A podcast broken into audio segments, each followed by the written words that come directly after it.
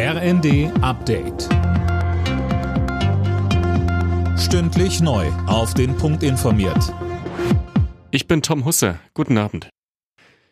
Der Tarifstreit im öffentlichen Dienst verschärft sich weiter. Die Gewerkschaften haben in der zweiten Verhandlungsrunde ein erstes Angebot der Arbeitgeber abgelehnt. Damit kommen auf Bund und Kommunen wohl weitere Warnstreiks zu. Linda Bachmann berichtet. Der Vorschlag sah vor, die Löhne in diesem Jahr um drei und im kommenden um weitere zwei Prozent zu erhöhen, außerdem Einmalzahlungen. Das reicht den Gewerkschaften nicht. Der Beamtenbund spricht von einer Mogelpackung. Verdi kündigte weitere Warnstreiks an. Verhandelt wird über Gehälter für rund 2,5 Millionen Beschäftigte im öffentlichen Dienst. Die nächste Tarifrunde ist für Ende März geplant. Die Vereinten Nationen wollen am Abend ein klares Zeichen in Richtung Russland schicken. Zur Abstimmung in der UN-Vollversammlung steht eine Resolution, die den kompletten Abzug der russischen Truppen aus der Ukraine fordert.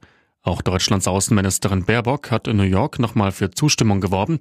Sie sagte aber auch, wir dürfen aber nicht übersehen, dass manche Staaten sich eben nicht so einfach äußern können wie wir, weil der Druck, der auch von Russland ausgeübt wird und es Abhängigkeiten gibt, dass das für insbesondere kleine Länder natürlich nicht unerheblich ist. Und deswegen sollte man sich auch ganz genau anschauen, welche Länder hier sich enthalten, weil eine Enthaltung bereits deutlich macht, dass sie diesen Krieg verurteilen.